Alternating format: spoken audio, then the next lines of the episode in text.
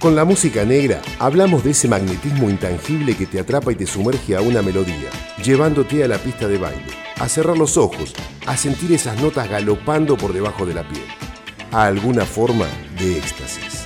Hasta las 22, Cosa de Negros, humo danzante en forma de canciones.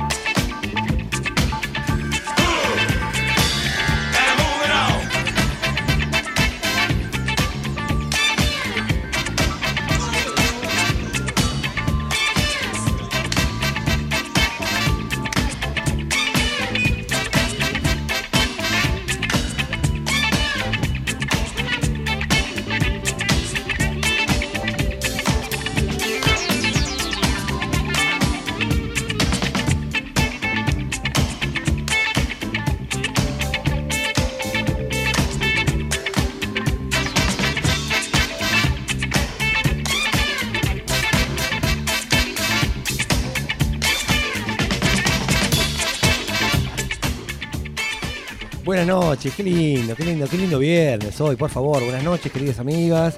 Buenas noches, querida Sol. ¿Cómo le va? ¿Todo bien? Por supuesto. Por Buenas estos noches, lados, querida Nati. gris, en el retorno ¿Cómo andan? ¿Todo bien? Trato de no alejarme del micrófono. Así se escucha. A ver si yo también me escucho medio bajito, pero nos va a decir No, estamos- el operador del otro lado. Dice, Estamos en el aire. Todo ok. Estamos en el aire de Usina Radio, en el Centro Cultural Bernaviti, en, en el estudio Alejandro Dolina, bajo la operación del japonés Vilela. Otro viernes, programa número 21. Estamos. Ya somos mayorcitos de edad. Sí, ya somos mayores de edad. Eh, bueno, nada, tranquilo, un, un viernes como, to- como todos, ¿no? Hoy nos acompaña un poco la, la temperatura, estamos tomando un- unos traguitos, tranquila, tranquilo, acá, ¿eh? Eh, disfrutando un poquito de este viernes que siempre como que... Invita a la nocturnidad y al descontrol. Qué linda palabra, ¿no? La Después de mucho tiempo veo al operador del otro lado que también estaba de viaje hace unos, unas semanas atrás y trajo le- la butifarra.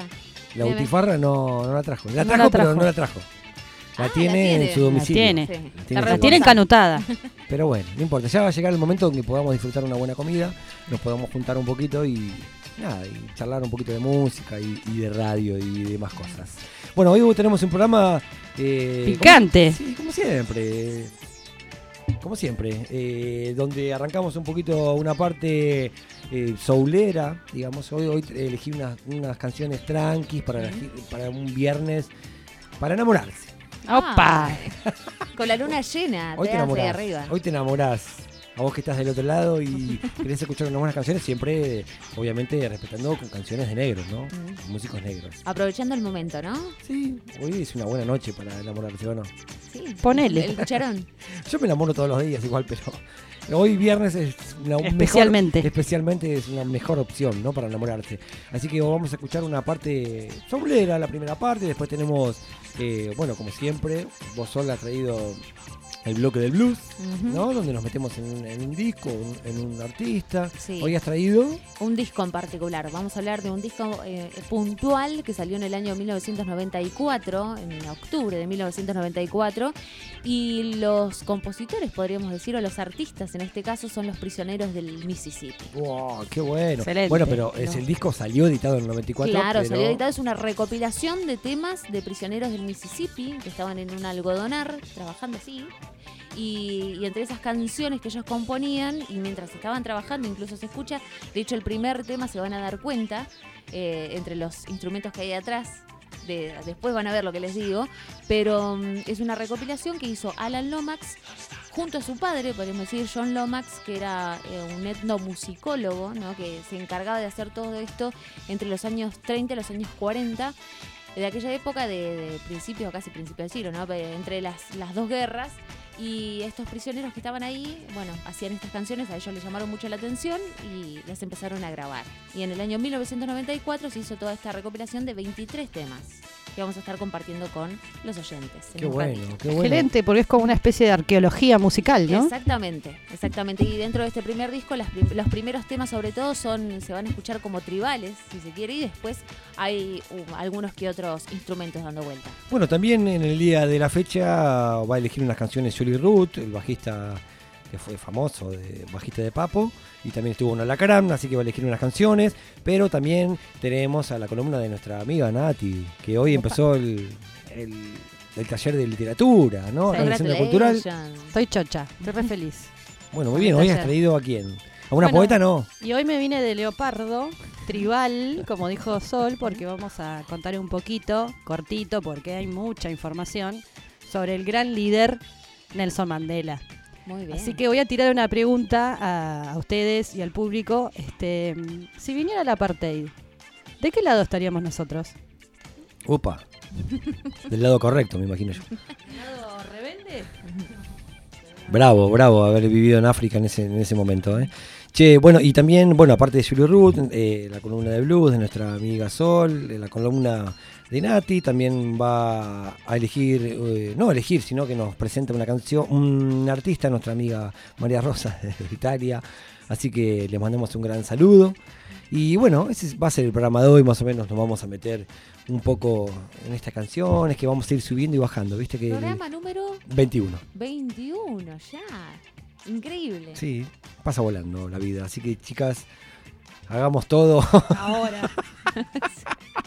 hagamos todo y que se pasa la vida. Es más, me dijeron que mañana se, se destruye el mundo. ¿Sí? Sí. Y bueno, hay que romperla. ¿eh? Toda hoy. Hoy la rompemos, muchachos. del lado de rebelde. Entonces. En la operación técnica está el japonés Vilela, como siempre, nuestro amigo, amigo de las teclas. Y vamos a empezar escuchando, como les dije, un, un- la primera parte saulera, ¿no? Como para enamorar, no sé si enamorarse, pero bueno, es- son canciones tranquilas. Cachondearse un poco. Claro, esas canciones cremosas como hacía el, el- el Fabián Crema Crema, cosas. hacía Capuzoto, Fabián Crema, bueno, esas canciones cremosas. Y hoy traje, para empezar, por supuesto, a Ivan Neville, que es eh, un músico de los Neville Brothers, que es una, una banda que se llaman los hermanos Neville, por supuesto Neville Brothers, y que está Neville... eh, todos son todos Neville, Aaron Neville, Ivan Neville, eh, George Neville. bueno, son, ellos son de, de New Orleans. eh, y que también Ivan Neville fue parte de la banda de Keith Richards de los Spency Wainos. Del año 1900, se formó en, en 1987 los Spency Wainos de Keith Richards. Y Ivan Neville, que también fue parte de los Neville Brothers. Formó parte de esa banda. Es un músico de New Orleans y que también la canción que vamos, la canción que vamos a escuchar ahora salió en la película Suban el volumen, una película del año 1990 con, Christi- con Christian Slater y Samantha Matis, una, una gran película de la era del VHS. Una película que, bueno, eh, los de mi generación estuvieron como marcados ¿no? con esa película porque... Es una re película de nuestra Pum. época. Pump Up the Volumen o Suban el Volumen con Christian Slater y Samantha Matis. Que Samantha Matis salió con River Phoenix, que es el hermano de Joaquín Phoenix que hizo eh, el Joker. Yo. El Joker. Eh, así que Samantha Matis es una, bueno, ya tiene como 50 y pico de años, es una actriz conocidísima en el ambiente del cine y hizo esta película que se llamaba Pump on the Volumen con Christian Slater. Eh, y esta canción que se llama Why, Why Can't Fall in Love, que quiere decir ¿por qué no puedo enamorarme? Eso lo dice Ivan Neville, porque yo me enamoro todos los días, cada 20 minutos. Así que empezamos el viernes, si les parece, este viernes eh, hermoso, hermoso viernes acá en el Centro Cultural Bernaviti, ¿no? Empezamos tranquilamente escuchando a Ivan Neville haciendo ¿Por qué no puedo enamorarme? Esta canción que aparece en el soundtrack de la película Pump at the Volumen de Christian Slater y Samantha Matis del año 1990.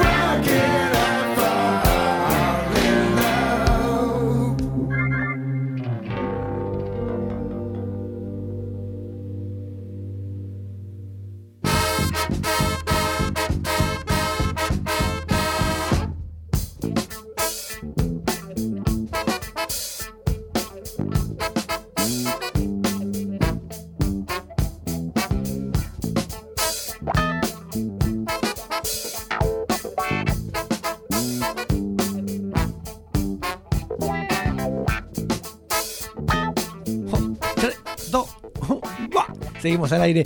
Qué buena canción, ¿no le gustó? Excelente. Ivan Neville. Parte de los Neville Brothers y parte de la banda de Keith Richards también. No, Iván, qué, yo, yo la verdad que no tiro abajo en ningún músico, pero Iván Noble, por favor, Por qué horrible. Las letras que hace son una, una cosa que vos decís, no te da vergüenza, amigo. Bueno, pero eh, labura de eso y le va bien y bueno, eh, hay que... Y le va bien. Está bien, si a la gente le gusta, está bien. A mí no, por- no me gusta. Bueno, bueno, eh, estuvimos escuchando a Ivan Neville con ¿Por qué no puedo enamorarme? Decía Ivan Neville, esta canción que salió en la película Pump Up de Volumen del año 1990 de Christian Slater y Samantha Matis. Qué peliculón, por favor, la tengo en VHS, la tengo La en tengo DVD. que ver esa película. Sí, Me increíble. acuerdo el comienzo que él está armando la radio. Tengo ese recuerdo, está armando la radio. Claro, eh, la película trata de que él, él, él tiene una radio clandestina en su pieza y, y- y estaba enamorado de la bibliotecaria de, De la escuela. de la escuela y bueno, la radio la empiezan a escuchar todos los chicos del colegio y influencian mucho y bueno, se arman quilombo en el colegio, bueno, no voy a hacer un spoiler, pero está muy buena, muy buena porque tiene que ver con la radio y, y con la música, tiene un recontra hermoso soundtrack que, que lo tengo en CD también, se llama Pump de volumen del año 1990, eh, así que súper recomen- una recomendación nuestra para que la vean, es una película vieja, pero bueno, está buenísima y tiene que ver con la radio. Seguimos eh, escuchando canciones, ¿no? Porque sigue sigue que- tranqui, ¿no? Sí, sigue, Qué sigue bien. tranqui, porque ahora seguimos con un tecladista que toca el Hammond, un tecladista emblemático del soul de los años 60 y 70, que estuvo a cargo de los M-Shims. ¿Se acuerdan de la canción Grams Onion? No. Si la sentimos ahí. ¿Cebolla qué sería? Claro, de los- las cebollas verdes. Cebollas verdes.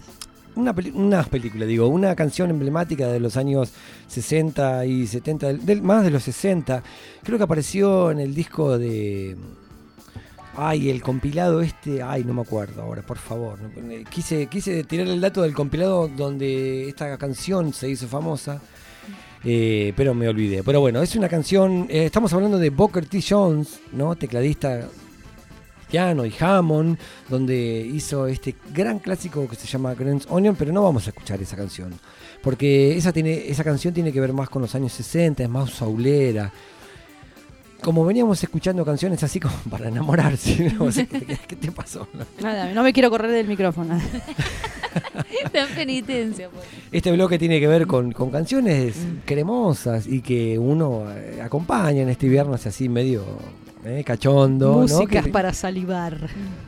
para lo que uno elija en realidad, ¿no? Este, eh, escuchamos a Ivan Neville, ¿por qué no puedo enamorarme? Y ahora vamos a escuchar a Booker T haciendo una canción que se llama The Best of You, se llama Lo mejor de ti, quiere decir, y lo agarra Booker T en, en los años 80, viste que los músicos de los años 60 y 70, que primero en los 60 hacen soul, en los 70 hacen funk, y en los 80 empiezan a laburar un poquito, empiezan a hacer eh, canciones más pop, quizás más, más baladas, como esta canción que vamos a escuchar ahora, que tiene que ver con, con los años 80. Así que, nada, seguir compartiendo un poquito de canciones y tiene que ver con este tecladista del Hammond, famoso de los años 60 y 70, que se llama Booker T. Jones, un gran músico, ¿no? De, de la era del soul. Y, y nada, hizo esta canción que se llama The Best of You y hay que seguir enamorándose, chicos, del otro lado. Así que prepárense un traguito, una buena comida. Y, abra, y, y agarren el WhatsApp. Y disfruten, claro. A Y ver sí. qué pescan. Y sigan Si enamorándose. pica, pica.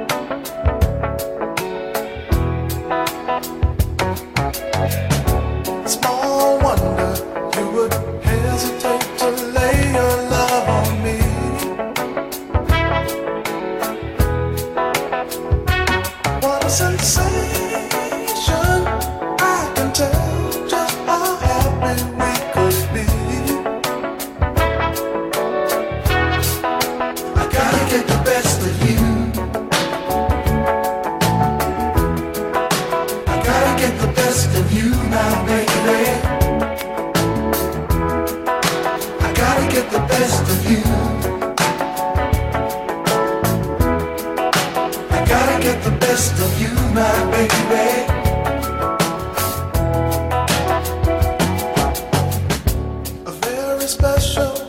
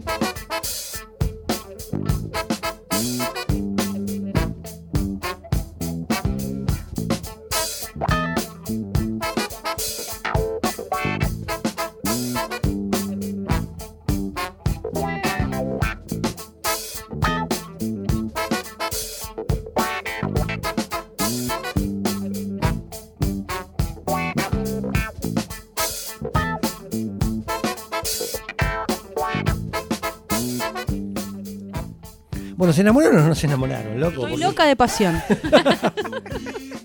Se le cayó todo. mirá. Epa. ¿Qué Che, entenderá el público? Bueno, seguimos al aire de Cosas de Negros hasta las 22. Vamos a estar escuchando un montón de canciones que tienen que ver con músicos negros, obviamente, porque esto se llama Cosa de Negros. Bajo la operación técnica está nuestro japonés Virela, que la verdad, sin él Ya se ríe. es, es, es en la es una columna, ¿eh? es una fuente. Inagotable. Sí, por supuesto. Así que te mandamos un gran saludo, Japo. Gracias por estar siempre ahí del otro lado en las teclas. Y bueno, escuchamos a Ivan Neville, Booker T. Jones y ahora nos vamos a escuchar con el gran, la gran voz, la gran voz, Marvin Gaye. Qué voz, por favor. Vamos a escuchar uno de los, el décimo, unos no, sino el decimocuarto disco de Marvin Gaye, lanzado en marzo de 1976. ¿Qué época? eh? Marzo del 76. Ay, qué miedo que me da. Bueno, pero esto fue en Estados Unidos, marzo del 76, por el sello Motown Records, ¿no? Y la, es un disco que, si uno lo busca, el disco se llama I Want You. Y en la portada hay un, eh, todos unos negros afroamericanos en un, en un baile, como en una cabaña, todos bailando, danzando de una forma que uno lo ve y dice, esta gente está disfrutando realmente la música. El disco se llama I Want You de Marvin Gaye y salió en marzo de 1976 y la portada la hizo un, un pintor eh, estadounidense, un afroamericano también que se llama Ernie Barnes, que también eh, todas las, todas las, las, las pinturas de él tenían que ver con los negros, ¿no? Pintaba eh, eh, muchos negros haciendo deporte, jugando al básquet, viste que los afroamericanos allá en New York están todos jugando al básquet. Bueno, eh, pintaba todo, todo el tipo de cuestiones que tienen que ver con, con el negro, en el baile, bailando, todos danzando, disfrutando, ¿no? Un poquito de la vida, porque de eso se trata. A través de la música uno disfruta la vida, ¿o no? Qué cosa Totalmente. opuesta, Pensando acá como estábamos, allá del otro lado, no del continente, disfrutando de esta manera. Sí, por supuesto. Si digo Haciendo mar- arte. marzo del 76 acá en Argentina, estábamos Igual hay que Nadie olvidar que bailar Era una nada. época complicada también en Estados Unidos, Siempre. bueno. ¿no? Sí, bueno. Ya Nati ha contado de eso en algunas facetas. Bueno, y así que nada, ese, oh, ay, nada. Me Ay, salió- nada, bebé. Me salió muy. A ver, Pero bueno, eso, nada más. eh, quería. quería seguir presentando esta canción que tiene que ver con Marvin Gaye, que se llama I Want You. Mm. Es una canción, una canción crema, cremosa, pochoclera del año mil- Babosa. I Want You de, Te Quiero. Claro, ¿Sí? I Want You, te quiero. Te te Reforzaban con quiero. el tema Sí. de los nombres, ¿no? De las, de las No letras. te pero quiero de no- querer, sino de te quiero de te quiero acá. Pero es una canción clara, ¿no? Vos decís I Want You, sabés que. que El mensaje es muy claro. Te quiero, te quiero a vos. Así que escuchamos de Marvin Gaye, lanzado en el año 1976, una de las canciones más eh, emblemáticas eh, de Marvin Gaye. Entonces escuchamos la canción que se llama I Want You. ¿Qué canción, por favor? A ver.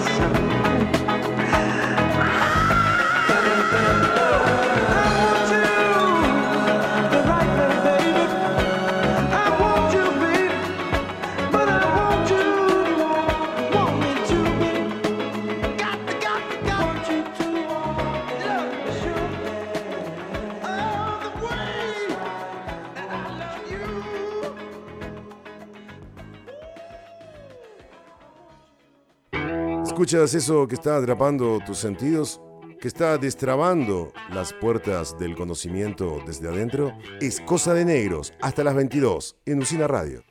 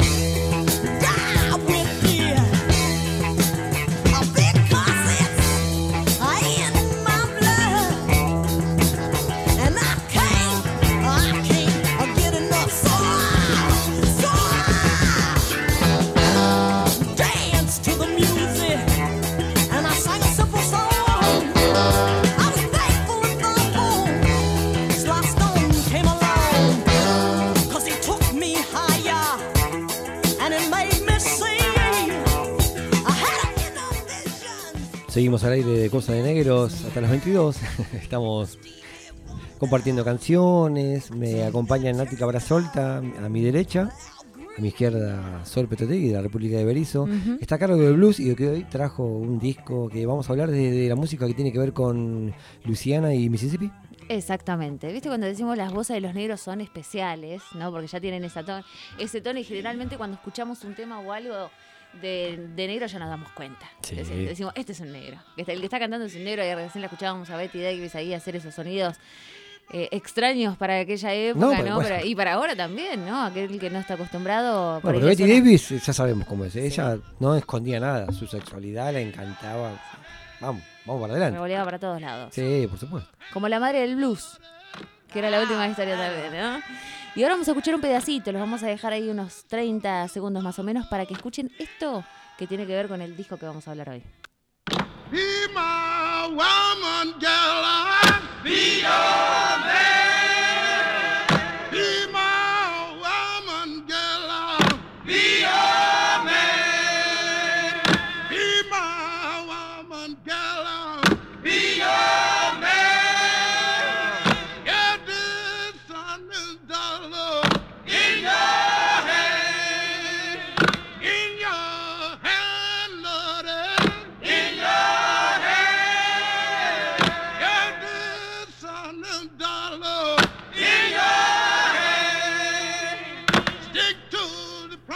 Qué bueno, parece como un- No se engancharon, ¿tú viste que cuando escuchamos algo medio tribal es como que nos eh, sumergimos así en un, Me, me- pareció medio una mezcla de gospel y. Sí, sí, una cosa Y medio. tiene ¿no? que esa ver con medio esa como cuestión. lamento, ¿no? Eh, Como- es- es- exactamente, es más como un lamento, porque como adelantábamos en el primer bloque, tiene que ver con nada más ni nada menos que los prisioneros en el campo, en un campo de algodón en Mississippi, imaginaba en el Yazoo, en el delta, esa parte del Yazoo que se le llamaba, donde era el lugar propicio para cultivar estos campos que eran desiertos. ¿No? Y donde estos, estos hombres laburaban así a pleno rayo del sol y de alguna manera tenían que distraerse, ¿no? Y lo hacían, o, la, o, o expresarse, mejor dicho, sacar toda esa bronca que tenían de adentro y qué mejor manera que a través del canto. Era lo único que les quedaba, ¿no?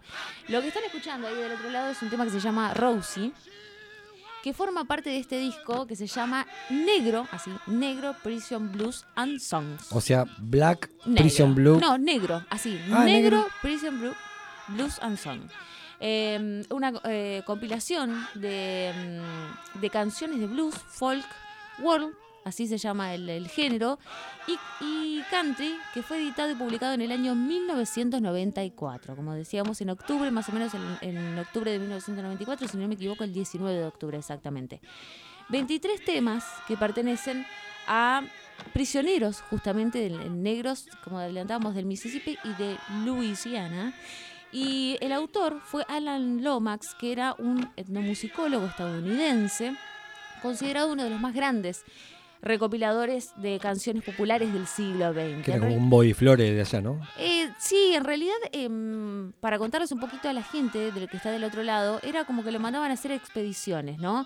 Para Iba recopilar, claro, en realidad no era justamente de los prisioneros, o sea, eh, los prisioneros fue como un accidente en todo ese recorrido que lo mandaban a hacer.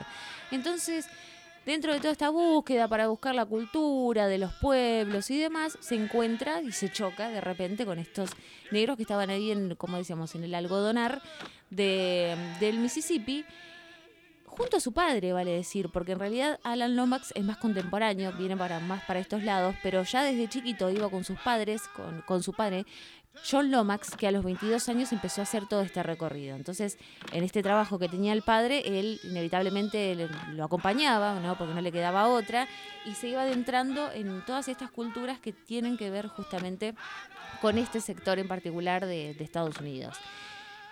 Dice, no tengo mucho tiempo, no tengo mucho tiempo en la casa de este asesino. Dice una de las canciones de la, pri- eh, la primera elegida justamente para, para encabezar este disco. Estas grabaciones se hicieron en 1947, exactamente en la penitenciaría estatal de Mississippi, y los cantantes eran todos prisioneros negros que cumplían su condena trabajando en este algodonar.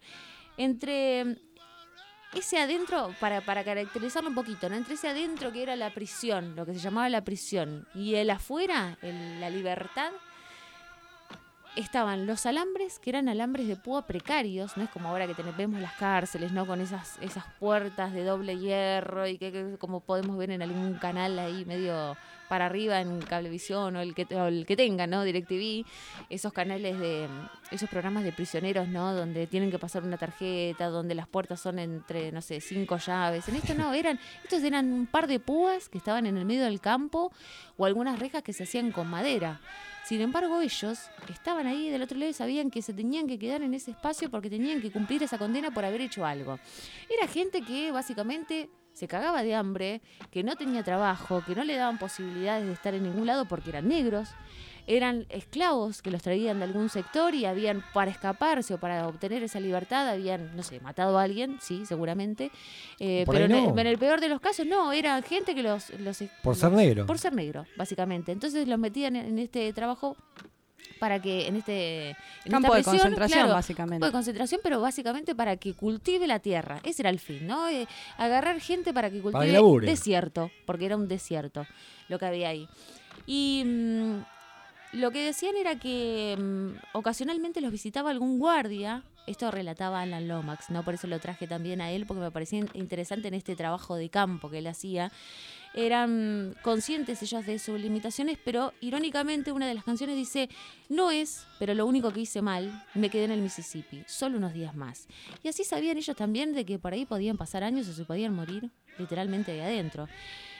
Esa fragilidad fue lo que permitió que Alan Lomax, junto justamente a su padre, digo, la fragilidad de, de estar divididos por un alambre de púa nada más, empezaran a recorrer y empezar a contactarse con esta gente. El guardia lo único que hacía era decir, bueno, arreglate si querés estar acá, manejate vos, y si te manda el gobierno para hacer este arreglamiento, bueno, bienvenido sea, pero si llega a pasar algo, Manejate, Manejate, manejalo ¿no? por tu cuenta. En ese recorrido, decía Lomax, no podíamos dejar de ver que los guardias eran hombres inexpertos. Nos enteramos con horror que entre ellos había algunos sádicos que se complacían en perseguir, en perseguir tor- torturar y golpear a prisioneros indefensos, pero también conocieron a otros tantos hombres sinceros que intentaban mejorar su suerte, pero se veían limitados por la institución. O sea, alguna changa le hacían. Como estaban los sádicos y los torturadores y los forros, como podemos decirlo de alguna manera, como vemos también en las películas, ¿no? Aquella gente mala que se aprovecha de la oportunidad, incluso los mismos negros, ¿no? Que los cuidaban, también de su propia raza, por nombrarlo de alguna manera. También había gente buena que, que le hacía la segunda y por ahí le tiraba algún pan o le tiraba algo para tomar, sí, o no, o, o los abrigaba de alguna forma porque sufrían mucho y estaban prácticamente a la intemperie. Esta típica granja sureña perpetuó las, la- las actitudes y, mm, y tradiciones que se hacían a, que hacían a este periodo de la esclavitud, podríamos decir. De ahí las canciones que reflejan las peores miserias, ¿no? En estilo de coros, de solos, de ritmos rituales, cantos y melodías de la música africana. Eso que escuchábamos recién es si nos vamos no, tranquilamente un Sí, palito, ¿no? Y una, y una y los coros esos de atrás que después como vos bien decías sí parece un gospel claro porque viene todo de allá no esa música que gracias a esta gente que después Que con en la realidad iglesia el blues nace de ahí, de los, de los esclavos Exacto. africanos que vinieron para, para los Estados Unidos y ahí nace como... Exactamente, gracias a ellos ese blues o esa música que hoy podemos escuchar se mantiene gracias a estas tradiciones que en diferentes sectores, como decimos, ya sea en la iglesia, en el campo, donde fuere, ellos seguían manteniendo. Lo cierto es que aquellos cantantes vivían en condiciones inhumanas, decían el por ahí los relataban, ¿no? Por ahí los pies parecían callos gigantes, ¿no? Un hueso con un callo gigante, Uf. porque no tenían con qué Ponerse nada los lo- pies. los pies. Era muy común ver a gente sin un brazo, eh, sin una pierna, o gente que se caía en el medio de la nada, ahí en el medio del campo, lo tenían que retirar. Bueno, este cayó, como decíamos, se murió ahí. ¿Por qué? Porque estaban en el medio del sol. No tenían con qué, en el medio del desierto, cultivando, no tenían con qué Sí, los explotaban, taparse. ¿no? La explotación, era la bueno, era- segregación racial Claro, lo más común era que, que el que se moría ahí es que la gente se muera ahí, tirado en el campo, ¿no? Y el que sobrevivía a todo eso volvía, no solamente para ver esa rendición, ¿no? Y haber pasado todo ese proceso, se lo valoraba muchísimo porque era como un sobreviviente, ¿no? No Sí. solamente había cumplido su condena, sino que también había sobrevivido a todo eso. Entonces era como un máximo exponente, pero después de muchos años, y eran pocos realmente lo que, los que se salvaban. Estas canciones que surgen eh, de la oscura, escuchen la frase esta, ¿no? De que dice Alan Lomax. Estas canciones que surgen de la sucia oscuridad de la pluma, todavía tocadas con exquisita musicalidad, son el testimonio del amor por la verdad y la belleza, que es su rasgo humano universal. Qué bueno de ver conseguir este disco. Salió editado en el Salió 94, editado en el se consigue 94. ahora, Se ¿Sabés que sí? Se anda dando vueltas el disquito este. Epa. Ojo, 23 canciones, 23 canciones que lógicamente tienen muchísimas más. Habrá tenido este recopilador que deben estar en algún lado de la web, quizás. Eh, Alan Lomax. Alan Lomax es el, el, mm, autor, digamos, de este disco, ¿no? Que hace este, este recorrido, 23 canciones exactamente. Y las que vamos a escuchar ahora tienen un poquito más de ritmo, como decíamos. Esto pasa de lo tribal a mm, las, dentro de las primeras canciones a ya las últimas, pasando más o menos el tema 15, a incluir algunos instrumentos en el medio, como los que van a escuchar ahora. El primer tema es Prison Blues y el segundo Rock Me Mama, que nosotros nos confundimos, porque aquellos que escuchamos el... Siempre, también el otro día lo decíamos, cuando hablamos de canciones de blues, sobre todo las Baby, primeras, Mama. Claro, Baby Mama, Rock Me Mama, bueno, esa, esa diferencia. Claro, bueno. Es muy similar, igual el tema ahora lo van a escuchar, lo van a escuchar, pero en esto de, de terminar también las, los temas con blues, ¿no? Prison Blues, eh, The House of Blues y el Vino Tinto Blues. claro, y así vamos por todo ese lado. Así que estos dos temas se los dejamos entonces para compartir. Prison Blues y finalizamos entonces con Rock Mi Mamá en este disco entonces que se llama Negro Prison Blues and Songs de Alan Lomax. ¡Vamos! Well, now y'all been standing around the courthouse, babe. Lord, know when your Davis give me my time. Lord, y'all been standing around the courthouse. When your Davis give me my time. Well, I'm beginning to leave my baby crying. Lord, no, Mr. George, you gave him too long. Say now that's all right, babe. Lord knows I'll make it over one old day.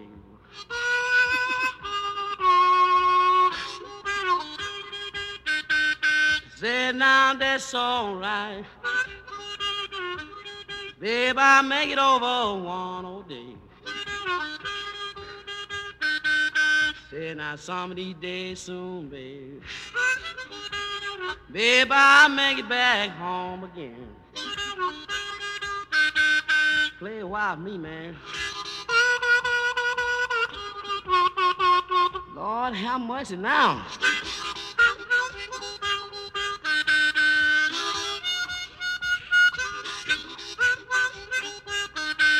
Now fare you well, fare you well. Lord knows I'm on my legs go round.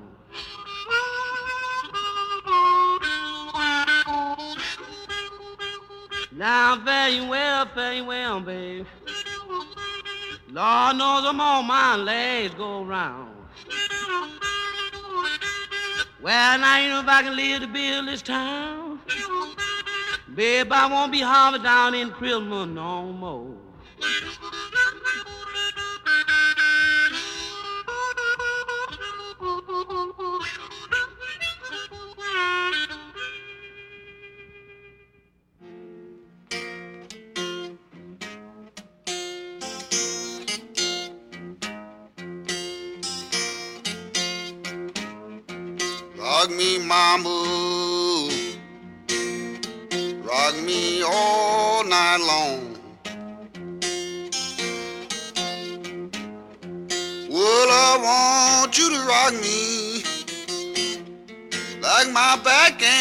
No bone.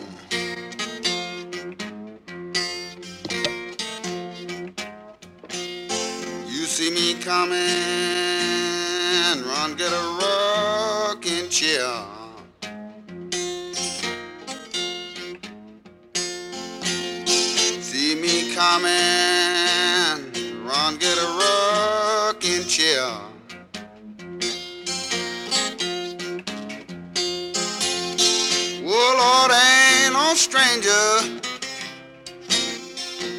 Ever live right here.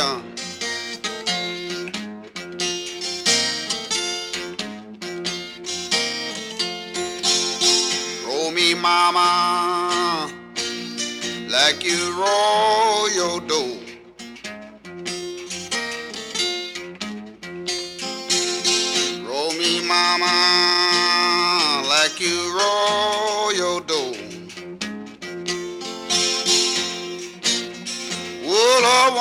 Want you to roll me, roll me over slow.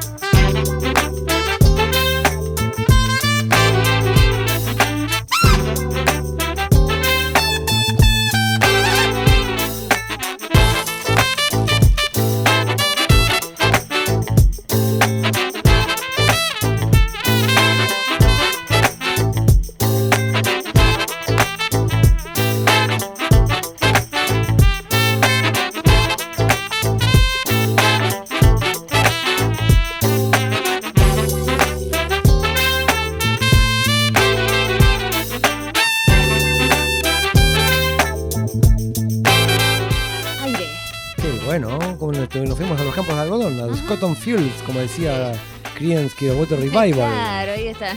Cotton los, los Creedence dando vueltas por ahí. Pero no, de lo que hablábamos recién también y lo compartimos con los oyentes, que es muy difícil encontrar temas tan viejos como nos ha pasado ya. En buena calidad. que tengan buena calidad. Y este es un ejemplo, ¿no? De, de temas que por ahí o discos que vamos descubriendo a lo largo de toda esta búsqueda que son interesantes para, Algunos que se escuchan mejor, para aquellos que peor. le gusta el blues, ¿no? Vale decir, por ahí para otros es aburrido, eh, ¿qué me está pasando? ¿Viste? No, no, por supuesto. Uno negro tocando unos palitos, pero hace toc. también a toda esta cultura y a toda esta previa que después se desarrolló con, a lo largo de los años. Entonces el disco se llama, como lo podemos encontrar, ¿cómo era el recopilador? Alan Lomax. Alan Lomax. Así como escu- Alan, así como se escribe. Alan, Alan Lomax, Lomax. con X. Vos pones en YouTube Alan Lomax y te aparece esta recopilación de blues de los años 30 y Negro 40. Prison Songs. Eh, Blackie. claro. Che, bueno, así que estuvimos escuchando estos eh, negros bluseros de los campos del algodón, de los verdaderos bluseros. De los- Hermoso, la Sí. verdad me, me, me, me conmueve, me, me da como una cosa, no sé. Sí, sí, por supuesto, porque tiene que ver con, con, con la segregación racial también. ¿no? No, porque, son- aparte estamos acostumbrados a escuchar ya negros que por ahí son reconocidos en la música, artistas de renombre, que los traemos, y esto es eh, escuchar a gente, es como si nos pasara acá también, ¿no? Escuchar a gente que nunca fue escuchada. En ese, a ese nivel, en un escenario, en, en un show Sí, claro. o en una época, ¿no? Eran gente que hacía su música ahí que, y que nunca pensó, se murieron sin pensar de que al- alguien, o sea, Los a nosotros acá en Usina Radio en el día de hoy, por ejemplo, los íbamos a estar Los íbamos a estar escuchando. escuchando, ¿no? Así Qué que qué bueno, qué bueno, Sol, qué bueno. Muy bien. Vamos bien, ¿eh? Vamos bien. Sí, re, Empezamos eh, enamorándonos y nos fuimos, Después nos fuimos a, a nos fuimos enam- piedra, a picar piedra al Mississippi. pero enamorados. Enamorados, sí, estaban, enamorados. Estaban como locos los negros. Che, bueno, como todos los viernes, entonces eh, elegimos o nos, con- nos contactamos con algún músico, algún poeta, algún periodista, algún escritor, a quien se nos dé la gana para que nos comparta sus elecciones musicales. En este caso es Julie Root, bajista de Papo, lo, lo conocerás, el petizo que es un músico de country, que viene haciendo country bastante, estuvo también en grupos como Alacrán y también fue parte de la última formación de Papo Blues, de, bueno, de Norberto Napolitano, obviamente Ujú. estoy hablando, así que eligió un par de, de canciones y, y nos comparte sus selecciones musicales, ¿no? Como todos los viernes, elegimos a un músico, a un actor, un actor, bueno, ¿por, por qué no? Puede ser. ¿Por qué no? El día de mañana. Vale, como era el de Ocupas, Diego Alonso. Puede ser, ¿por qué no? El negro, el negro, ¿cómo es que le dicen? El pollo. El pollo. pollo. Ah, está bien, está bien, porque después pusimos el negro Paulo, ¿no? ¿Cómo se llama? El Al negro Pablo también lo vamos a llamar. Sí. Al negro- que ahora está en Netflix. Claro, Guay, también. ¿eh? Con la canción, con las canciones, con el soundtrack que tiene que ver Gran con serie. Santiago Motorizado. Mm. Bueno, bueno, pero nosotros ahora nosotros vamos con la selección musical de Julie Root, este bajista de country nacional. Eh, elegí unas canciones y estas son.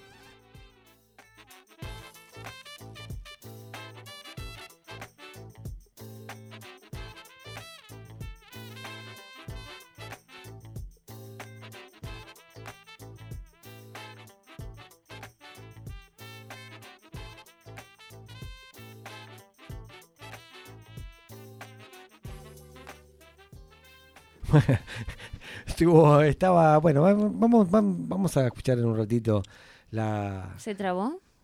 No, se trabó, Se ¿viste? trabó, cómo- sí. viste cómo se- Me encanta porque mueve la peluca a veces. Puede ser que estemos al aire o no. Está, No pero sabemos. re peluqueado últimamente. Tiene el sombrerito incorporado. Buenísimo. Sandro. Sandro de América. Bueno, no pasa, no pasa nada. Escuchamos en las selecciones de. mm, Ahora en un ratito nomás, de Julie Root. ¿Mm? El bajista de country, que vos sabés que cuando. Me, me estaba acordando recién. Ahí está, ahí estaban haciendo el adelanto. Cuando. Cuando Julie Root estuvo, estaba tocando en Alacrán, Sí. cuenta una anécdota que Papo fue a verlos y dice que le pateó, entró al camarín y le dijo, vos nene tenés que ser mi bajista, le dijo. Como se lo llevó, viste que. Papo... eh, No era muy democrático, que digamos.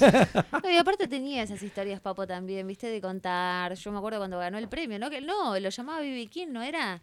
El día que lo llamó Bibi King y él estaba en el baño eh, haciendo lo suyo y... Se está poniendo los pantalones, está, Sí. No, se tuvo que le, le, le golpeaban la puerta y le decía, papo, te están llamando, te están llamando. te llama el negro, te llama el negro. y dijo, bueno, ahí voy, ahí voy, ahí voy. Y se puso los pantalones Claro. y, y- O sea, claramente podemos decir que en el video donde está tocando con B.B. King está cagado, ¿no? No se llegó a limpiar el hombre. Bueno, Por así favor. que eh, nada, bueno, este bajista que ahora hace country eh, fue el, eh, bajista de la última formación de Papo Blues y que también fue, formó parte de Alacrán. Nos eligió unas canciones, así que lo que vamos a escuchar ahora es la selección de Julie Root, bajista de Country Nacional. Hola, aquí Julie Ruth desde Bernal, Buenos Aires al sur.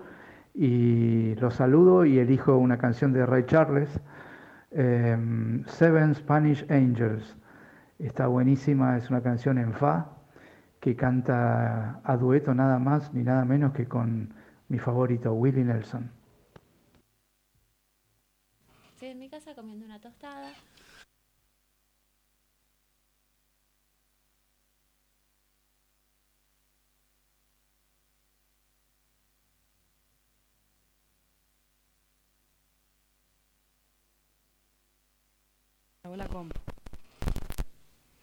Bueno, resulta que ahora seguimos en Cosa de Negros. Qué cosa negro esto. esto- ¿Qué esto- esto es cosa pasa de con. Julie? Bueno, a ver, vos adelantanos aparte de todo esto, ¿no? arms around him, whispered God will keep us free. La configuración de la They configuración. could hear the riders coming. He said, This is my last fight. If they take me back to Texas, they won't take me back alive. No. There were seven Spanish angels at the altar of the sun. They were praying for the lovers in the valley of the gun. When the band stopped and the smoke cleared, there was thunder from the throne.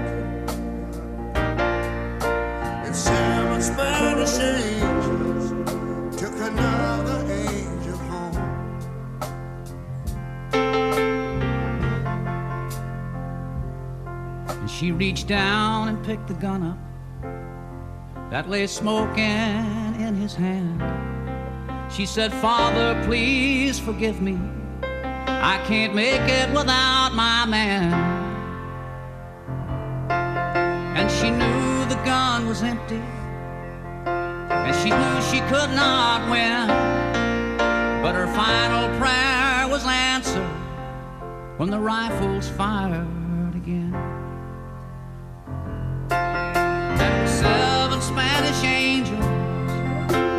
at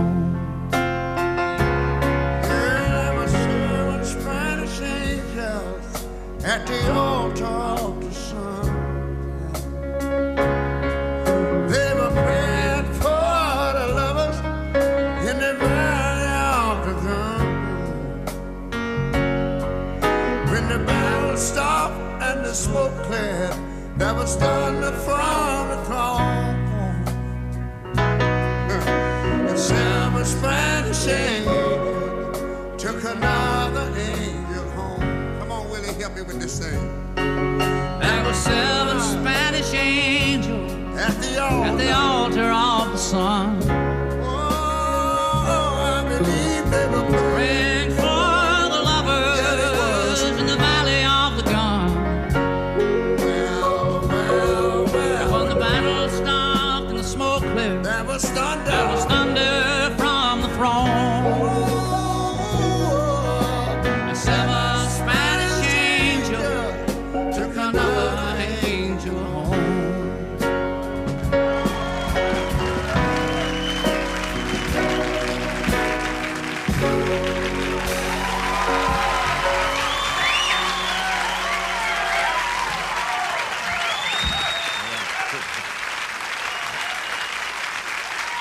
La canción que escuchábamos era Ray Charles con Willie Nilsson, que eligió Julie Root. Se llama Seven Spanish Angels, una canción a dueto que es Willie Nilsson, el, el- el de la trencita Sí. casi country, que está Sí. hace de tío Jesse en Los Duques de Hazard. Ese es Willie Nilsson, uno de los grandes baluartes del country, eh, junto a Ray Charles haciendo Seven Spanish Angels, una gran canción, una gran canción eh, que tiene que ver con esto, ¿no? con el country. ¿no? y que la hace Ray Charles con Willie Nilsson. Y ahora es la segunda selección que hizo nuestro amigo Julie Root y se la dejamos a ustedes para que la escuchen. Y otra canción podría ser alguna de Deacon Jones con, con nuestro querido Papo. Sería glorioso. Alguna en vivo, en, la cual, en las cuales participé. Allá por el 1993, si mal no recuerdo, fue un concierto larguísimo de 5 horas y media. Muy bueno, estuvo, se pasó volando.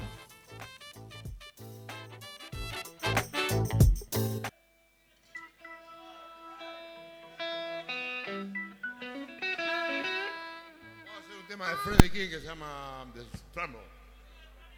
O sea, el tropezón. Thank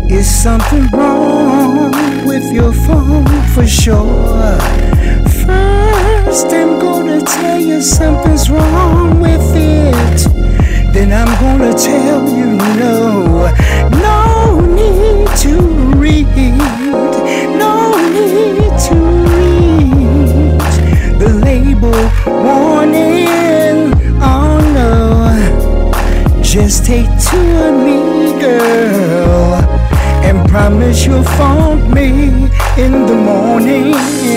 Woo! I'm gonna make you sick. I'm gonna make you sick of me. Then I'm gonna you the antidote. Something to make you feel better. I'm gonna make you sick. I'm gonna make you sick of me. Then I'm gonna give you the antidote. I got the phone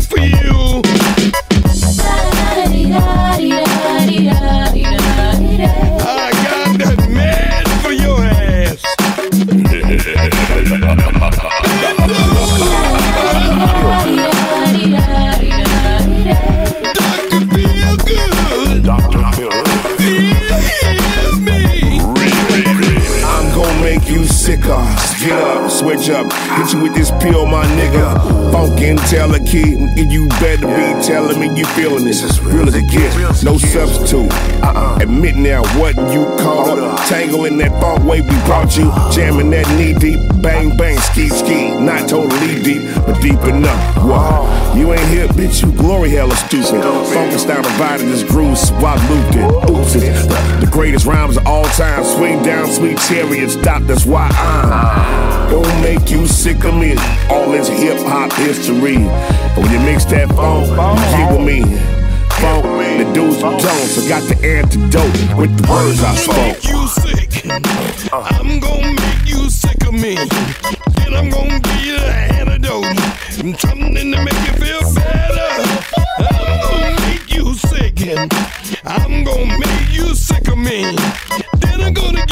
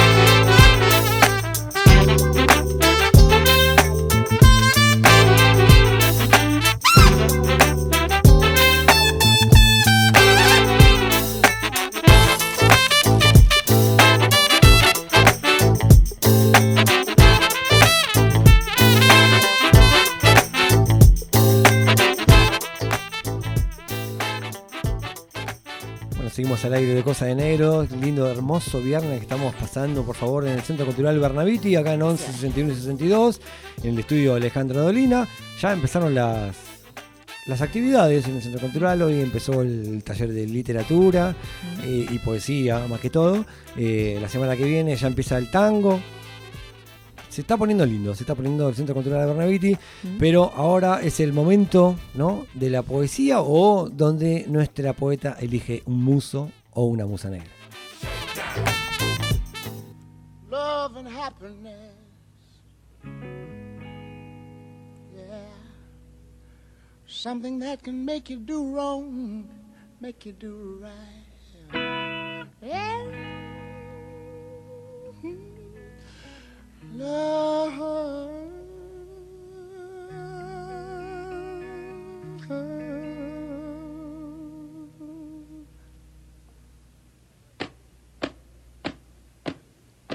Hasta las 22, Cosa de Negros, el Perla Negra navegando en Soul.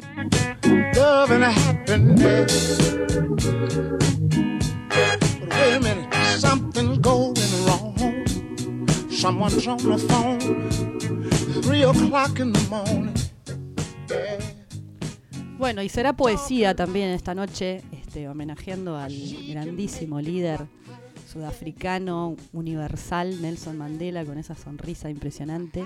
Eh, y bueno, en pocos minutos trataré de reseñarles un poquito de su vida eh, con algunos detalles interesantes y después voy a leer un poema que fue el poema que él este, se aprendió de memoria y que recitaba todos los días en la cárcel. Este, que lo escribió un norteamericano allá por el 1800, un, un inglés allá por el 1880, pero que era el poema favorito de Mandela. Eh, bueno, usted, no sé si ustedes sabían que nuestro muso Nelson Mandela, este, no solamente fue presidente de, de Sudáfrica, finalmente, cuando al fin de su vida logró salir de la cárcel, sino que eh, él había nacido en una familia real de una tribu. Es decir, que él era un jefe tribal. Por eso fue tan importante para África. Era la tribu Sosa, ¿sí? O se lee como, se, se pronuncia como Mercedes Sosa, como Sosa, la tribu Sosa. Eh, él era hijo de uno de los líderes, este, que era como estaba ahí muy próximo del rey de la, de la comunidad tribal. Y mm, a su padre, eh, los blancos le quitaron este, todas sus propiedades, sus bienes. Ellos eran prósperos, estas tribus, eran tribus bastante este, bien sucedidas, que criaban ganado, tenían tierras, tenían una vida eh, bastante agradable. Eh, y a los nueve años, este niño que se había criado ahí jugando con los otros chicos, tirándose este, por la, como si fueran toboganes por las montañas. Por las laderas. Por las laderas hay unas imágenes este, de unas, bueno, de unas películas que han reconstruido su vida. Y bueno, esto jugaban los niños. Eh, de repente pasó a, este, a ser un niño sin, sin nada, eh, abandonado. Después, eh, al poco tiempo, el padre muere. Eh, y quien lo alberga es, eh, justamente el rey, el rey tribal. eh, y lo empieza a preparar para él también ser parte de esa aristocracia de la tribu. Eh, así que bueno, recibió educación de todo tipo, aprendió la lengua afrikaner, es decir, a los blancos sudafricanos los llamaban afrikaner, ese era el nombre, aprendió en inglés. Eh, y él fue uno- un privilegiado dentro de su sociedad tribal, eh, que como les digo, no era una sociedad tribal como uno se imagina, pobreza, miseria, sino súper abundante, súper Mm. próspera. Tanto es que a los 18 años por ahí, lo mandan a estudiar, la tribu lo manda a estudiar a Mandela, a abogacía, derecho, a una universidad este, en la tierra de los blancos, digamos, pero también parte de la comunidad agrícola, todavía no había ido para la gran ciudad Mandela. Y bueno, eh, era medio revirado y ya a esa edad se revela eh, y lo expulsan de la universidad. No se quiere este, ajustar a los cánones de la universidad, así que bueno, los chicos que dejan la escuela, viste que la madre lo manda a estudiar, a Mandela le pasó lo mismo. Eh, entonces el jefe de la tribu le dice, volvé, volvé, que te caso con alguna acá y te quedás este, acá en la tribu. Y Mandela dijo, nah, yo me quiero ir para la gran ciudad y se fue este, solo a Johannesburgo, que es la capital de Sudáfrica, se fue y empezó a arreglarse con como podía, trabajó este, en las minas de carbón y diamante, las peores condiciones, ahí conoció lo que era este, la segregación racial y la violencia, bueno, de esta que hablaba Sol, que estaba sucediendo en Estados Unidos, pero al mismo tiempo también estaba sucediendo en, África. Sudáfrica, Claro. ¿no? Eh, entonces conoció la brutalidad del régimen, de lo que estaba pasando. Y ahí se empezó a formar políticamente y a participar este, activamente de las rebeliones. Se eh, formó un partido muy importante que hasta el día de hoy sigue existiendo en Sudáfrica, que se llama CNA, que estuvo varias veces en la clandestinidad. En contra del apartheid. Eh, sí, pero todavía había segregación racial, pero todavía en esa época, cuando él era jovencito, no existía el apartheid. El apartheid, ahora, ahora hablemos del apartheid. El apartheid arrancó en 1958, ¿sí? Con un presidente eh, que era este como era la época del nazismo, entonces él era como de esa, de esa línea política, y él con, con- con el sustento jurídico creó el apartheid, ¿sí? Y ustedes se preguntarán, ¿qué es el apartheid? Uno sabe que es, este, agarraron a los negros, los llevaron a un barrio y los pusieron a vivir ahí, pero además eran un montón de restricciones. Era una selección de, Sele- de raza. De razas, es decir, había micros para negros, micros para blancos, eh, lugares que los negros no podían entrar si no tenían un salvoconducto, es decir, un documento que los habilitaba para circular por la ciudad si tenían que ir a su trabajo y volver. ¿sí? Era como un estado de sitio solo para los negros, siendo que los negros eran el 80% de la población y los blancos o afrikaner, que así se llamaban, el 20% de la población Manejaban todo. manejaban todo. El apartheid como, como sistema tenía algunas restricciones que me parece interesante nombrarlas para que te- se hagan una idea ¿no? de cómo funcionaba. Existía la ley de clasificación racial, por la cual se decía, eh, eh, la- se instalaba el recurso de la obligación de clasificar a toda persona que no fuera de origen europeo en Sudáfrica. Esto quiere decir que no solamente había este, negros, había indios, árabes, este, mestizos, todo tipo de gente que si no eran blancos eran segregados. ¿tá? Es decir, que la segregación no fue solo para los negros que habían nacido en el territorio sudafricano. Eh, la ley de Arias, que delimitaba dónde vivían los negros, eh, la ley de matrimonios mixtos que prohibía uniones entre personas de razas diferentes. Estamos hablando de 1958 y duró 40 años. Es decir, que hasta el año 90 la gente entre razas distintas no se podía casar. Eh, y este infierno organizado duró casi 40 años, ¿no? Bueno, Mm. eso es lo interesante. Mandela se reviró contra este sistema. Eh, bueno, llamó a tomar las armas, había conflictos este, en todos los barrios negros porque Mandela, de cierta forma, representa un movimiento este, insurgente contra este régimen. ¿Sí? Mm. Él era como la cabeza, el líder, pero a la vez se transformó en un símbolo. Por lo tanto, lo metieron preso. ¿A dónde? En una isla rodeada de tiburones donde no se podía escapar. Y allí estaban todos los presos políticos a los que los sometieron a trabajos forzados, Mm. que se trataban de picar piedra en un patio a Mm. pleno sol también en la misma situación. Así bien tremenda. Y a Mandela le ofrecen, le dicen, te vamos a dar privilegios, vos sos uno de los reyes tribales, te vamos a dar privilegios, te vamos a dar ropa mejor, comida mejor, no podés, si querés no trabajás.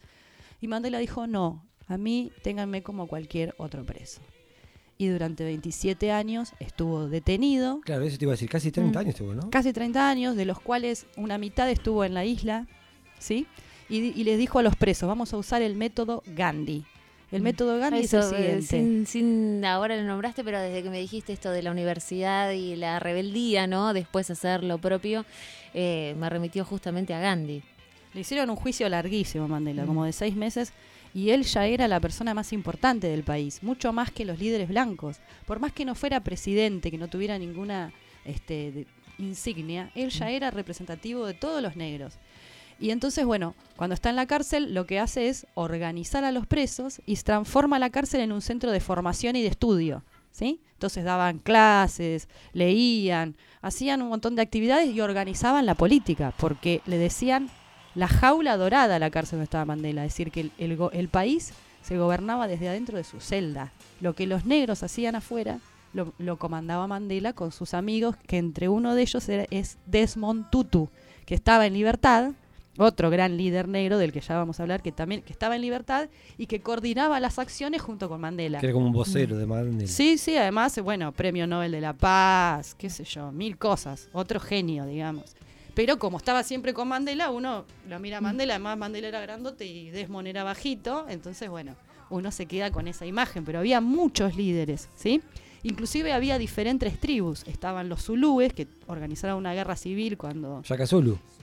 Exactamente, los Zulu hacen una rebelión contra las otras tribus y se empiezan a, a exterminar entre los mismos negros. Es decir, que el conflicto político de Sudáfrica es súper complejo. Pero vamos a enfocarnos en Mandela y decir que después de 27 años ya este, consiguió su libertad a través de negociaciones con el presidente de la República. El presidente de la República y su vocero iban a charlar con Mandela, hicieron 46 reuniones en la cárcel para organizar la paz y la democracia en Sudáfrica. Imagínense el poder que tenía este tipo Sí. para lograr semejante cosa. Vamos a los chimentos. Chimentos, chimentos, haceme una cortina de discreciones. Mandela se había casado con una mujer que fue su esposa de toda la vida, eh, pero cuando él consiguió la libertad, a través de presiones internacionales, lo- le hacían este, manifestaciones en Inglaterra, en Estados Unidos, en todas partes del mundo había manifestaciones por la liberación de Mandela, porque la liberación de Mandela significaba el fin del apartheid y que los negros consiguieran el derecho a votar, que era el derecho que nunca habían tenido. Imagínense que Mandela fue liberado en 1990, los negros nunca habían votado hasta ese momento. Es decir, increíble que pase una cosa así. Unos 90 estamos acá nomás, 30 años, ¿no? Bueno. Eh, sí, parece poco, pero es mucho ya. bueno, y entonces él se había casado con esta esposa que lo acompañó durante todo el tiempo que estuvo preso, pero este, eh, en un momento de esta, del encarcelamiento, ella mandó, ma- ella era activa también militante y también participaba del, del, este, del partido CNA, y había mandado matar a un niño de 14 años porque ella creía que él era espía de la policía blanca.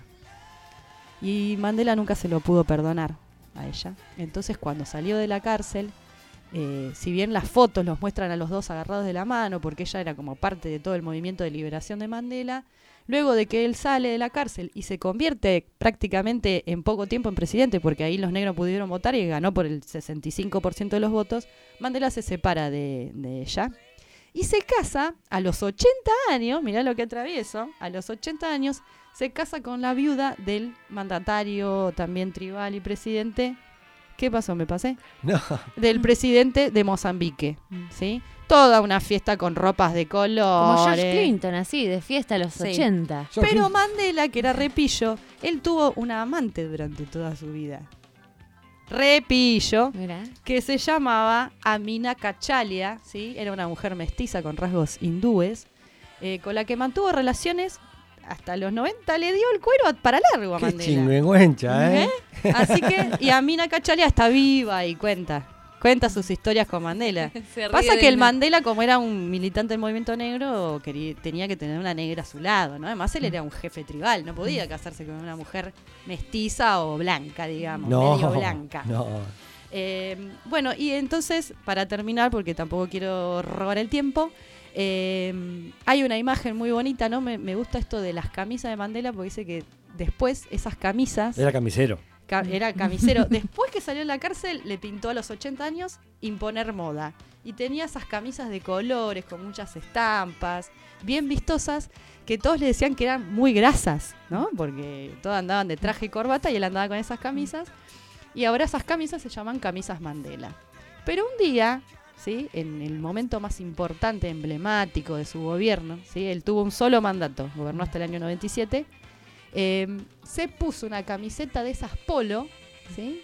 que le dicen jersey de rugby, y se fue a ver un partido de la Copa, el fin de la Copa del Mundo, este, que era Sudáfrica contra Suiza, eh, al estadio de fútbol se fue a ver el partido. ¿Por qué es tan emblemático esto? Porque nunca un negro había pisado el estadio de rugby.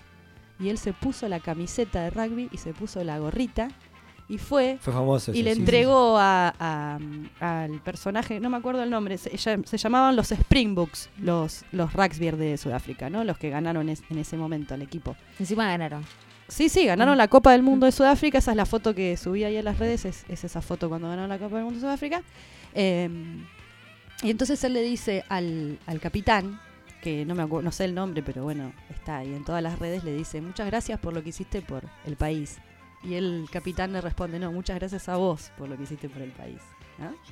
Y bueno, y les leo entonces, para finalizar, el poema, este, esperen que lo busque, el poema eh, que Mandela se sabía de memoria en la cárcel y que es una preciosidad en estado puro. ¿Quién le había hecho el poema ese? Ahora les digo el nombre. Ahora les digo el nombre. Este, el William Ernst Henley se llamaba, un poeta inglés. Y el poema se llama Invictus. Y dice: Más allá de la Mm. noche que me cubre, negra como el abismo insondable, doy gracias a los dioses que pudieran existir por mi alma invicta. En las azarosas garras de las circunstancias, nunca me he lamentado ni he pestañeado. Sometido a los golpes del destino, mi cabeza está ensangrentada, pero erguida. Más allá de este lugar de cólera y lágrimas, donde yace el horror de la sombra, la amenaza de los años me encuentra y me encontrará sin miedo. No importa cuán estrecho sea el portal, cuán cargada de castigos la sentencia. Soy el amo de mi destino. Soy el capitán de mi alma. Muchas gracias, Nelson Mandela.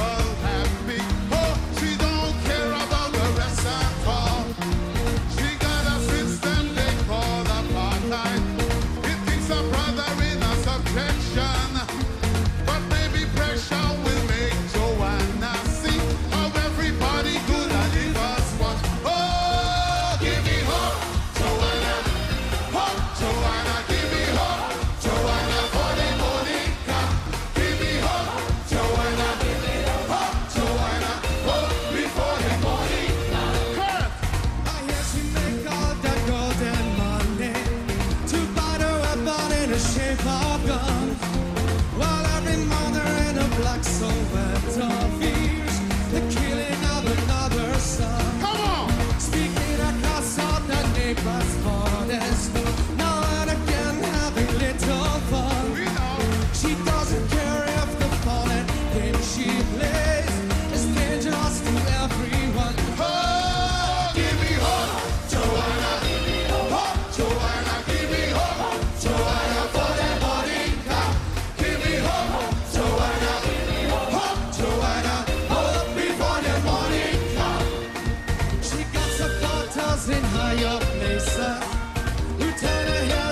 the city soul. Joanna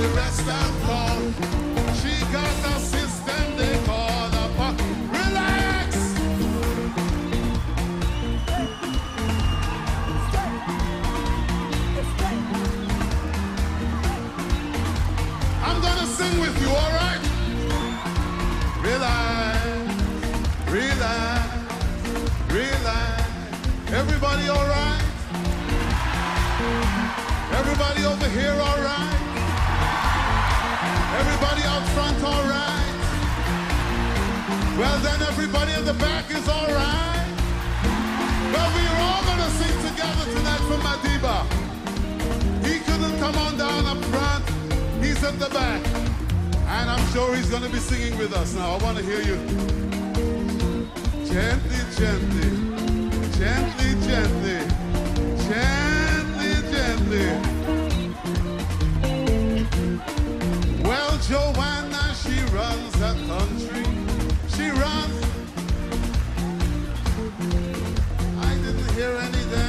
From that lot over there. Just relax yourself.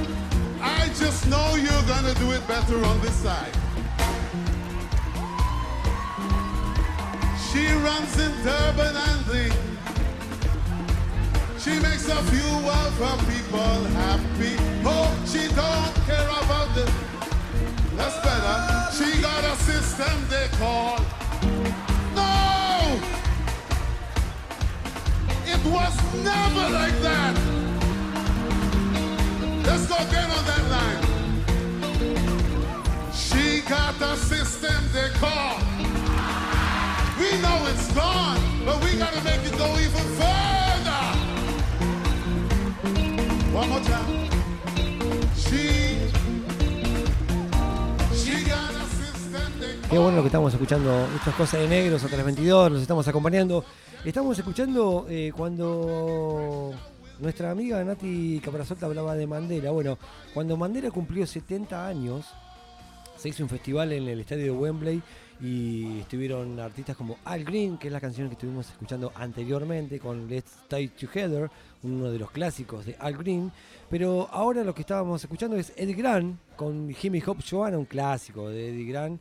eh, cuando Mandela cumplió 90 años en el Hyde Park de. Londres, se hizo un festival y estuvo Eddie Grant y hizo esta gran canción alucinante para bailar un viernes. Festera total. Fiestera, claro, por supuesto. Un viernes a la noche, ¿qué otra cosa podemos esperar que animar un poco la fiesta, ¿no? Empezamos un con un poquito de soul para, para enamorarse, pero terminamos bien arriba, por supuesto, como con estos, con estas canciones que, que nos compartieron Al Green y Eddie Grant. Pero ahora eh, vamos con, con nuestra amiga María Rosa, que desde Milán, desde el otro lado del continente, nos comparte, como siempre, una, una artista que ella considera que puede ser eh, escuchada en nuestro programa.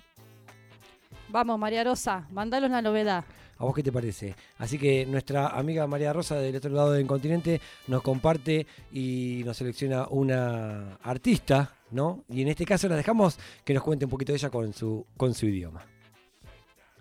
Angelique Kidjo è un personaggio epico che ha vinto ben 4 Grammy Awards.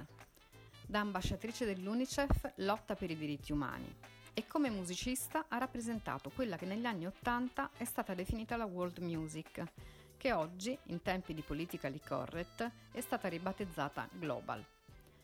Angelique è nata in una piccola città del Benin, nell'Africa occidentale. Dopo una lunga tournée in Costa d'Avorio, Togo e Camerun, si trasferisce a Parigi nel 1983. In Europa ha modo di entrare in contatto con musicisti del calibro di Manu Dibango, Francis Bebey e Moricante.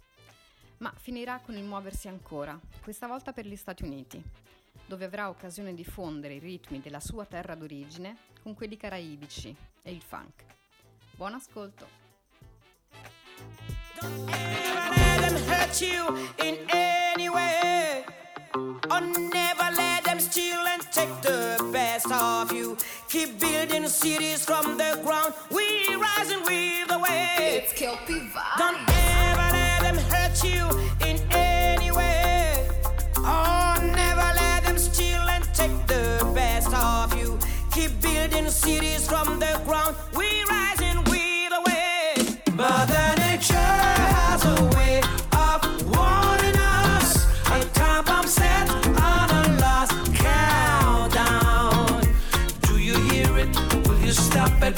Won't you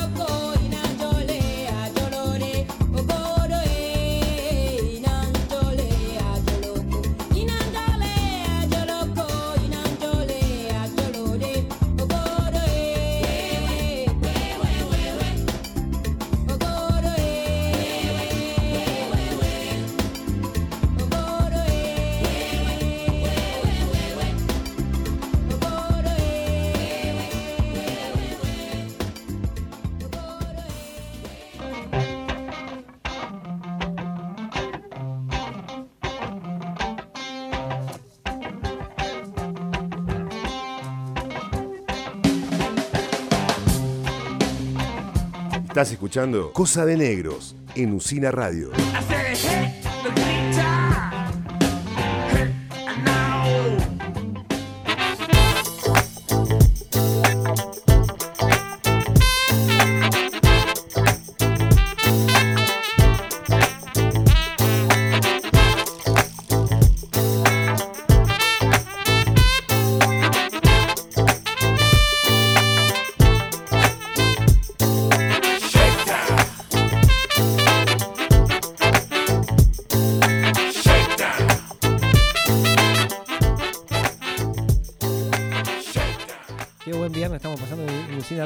Que es un viernes alucinante. Nos estamos divirtiendo un montón. Estamos escuchando las canciones. El público no sabe lo que hacemos de este lado. Bailamos, nos tiramos por el piso, es una cosa impresionante. Che, así que estuvimos escuchando de todo hoy, ¿eh? Estuvimos escuchando a Ivan Neville, estuvimos escuchando a Booker T, estuvimos escuchando a Marvin Gaye, estuvimos escuchando los blueses que trajo Sol, ¿no? Del Mississippi y Luisiana, la selección musical de Julie Root con Ray Charles y Willie Nilsson, con Deacon Jones y Papo. ¿Eh? Buenas canciones eligió Julie Root. También, bueno, eh, en el bloque tuyo, Negra, estuvimos escuchando a, a Al Green, ¿no? En aquel festival que se hizo en Wembley, cuando Nelson Mandela cumplió 70 años. Impresionante. Y también estuvimos escuchando a Eddie Graham cuando Nelson Mandela cumplió 90 años en el Hyde Park, un festival que se hicieron ahí en el parque, en Londres, ¿no? En Hyde Park. Ahí en el emblemático. Ya vamos a ir en algún momento. Ahora, este, es el final de, de este programa que nos vamos, nos vamos a extender aunque sea 10, 5, 10 minutitos más, porque eh, escuchamos canciones que tienen que ver con el funk. Si a vos te parece, eh, nos, nos estamos yendo de a poquito. ¿Te hiciste los rulitos con la lapicera vos? Sí, sí, sí. eh, En realidad no me quiero ir nunca, pero bueno. Llega el momento que no tenemos que ir. Eh, y también nuestra amiga, me olvidaba, nuestra amiga María Rosa Porcelli eh, eligió Angelique, Angelique Show. Temazos. Temazos re fiesteros, re bailables. Totalmente requebrables, perreables. Así que nos despedimos del programa número 21 del día de la fecha. Estamos en el Centro Cultural Bernaviti, en 11, 61 y 62, donde funciona Usina Radio. Esto es Cosa de Negros, hasta las 22. Y bueno, nos despedimos escuchando dos o tres canciones. La primera tiene que ver con Ice Cube, con aquel eh, integrante de NWA, eh, haciendo The New Funkadelic, después con Fatback Band haciendo Let's Do It Again y con la quinta dimensión haciendo Don't Stop for Nothing. Así que esto ha sido todo el día de la fecha. ¿no? Negra, te Listo. agradezco por haberme acompañado. Nos acompañamos Nos mutuamente. acompañamos mutuamente, no te preocupes. Así que el programa 21 de Cosas de Negros eh, eh, ha sido todo por hoy. Nos despedimos entonces escuchando estos funkies, que seguramente del otro lado los que están Escuchando, Sí. se pongan a bailar ahí nomás, revoleen el repasador. Y nos vemos la semana que viene. Esto fue todo el día de la fecha. Esto fue Cosas de Negros número 21. Abrazo para todos.